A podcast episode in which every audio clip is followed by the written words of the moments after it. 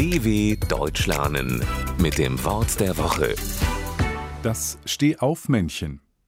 Ein Stehaufmännchen kann sächlich, weiblich oder männlich sein. Seine herausstechende Eigenschaft ist, dass es sich nicht unterkriegen lässt. Mancher mag ein Stehaufmännchen besitzen, um sich Mut zu machen. Dabei handelt es sich um einen Gegenstand, meist in Form einer menschlichen Figur, die sich immer wieder von selbst aufstellt. Möglich ist das, weil die Figur an der Unterseite fast so rund ist wie eine Kugel. Wird sie umgeworfen, richtet sie sich durch die eigene Schwerkraft immer wieder auf. Und das ist es auch, was ein menschliches Stehaufmännchen charakterisiert. Es ist jemand, der es immer schafft, sich selbst zusammenzureißen und weiterzumachen. Egal, ob sich jemand gerade in einer tiefen Lebenskrise befindet, die Liebste oder der Liebste einen verlassen oder der Sportverein mal wieder verloren hat.